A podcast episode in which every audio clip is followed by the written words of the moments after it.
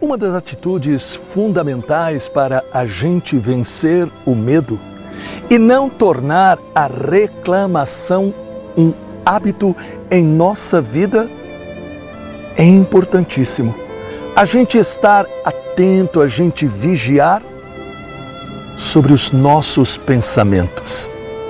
Através deles, nós podemos nos levantar ou nós podemos ser derrubados. Através deles, nós somos impulsionados a reagir ou nós vamos para trás. E é aí então que surge a história maravilhosa de Tobias.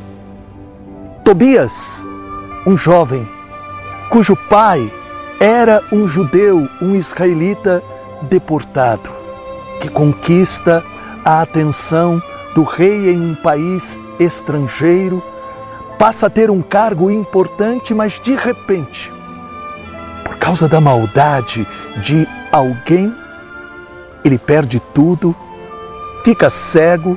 Seu filho, quando estava para se casar, a noiva que a ele tinha sido prometida tinha um demônio que havia já matado sete pretendentes.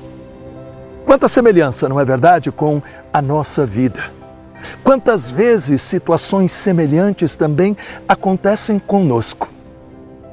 Porém, repare, Tobi, pai de Tobias, era diferente. Sabia dizer: Deus dá e Deus tira. Louvado seja o Senhor. Mas por que ele era capaz de afirmar esta verdade de fé?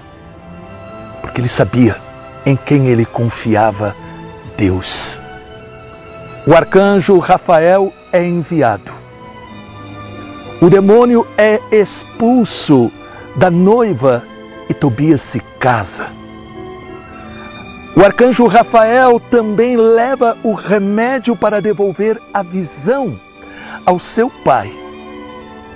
E tudo volta a se encaixar.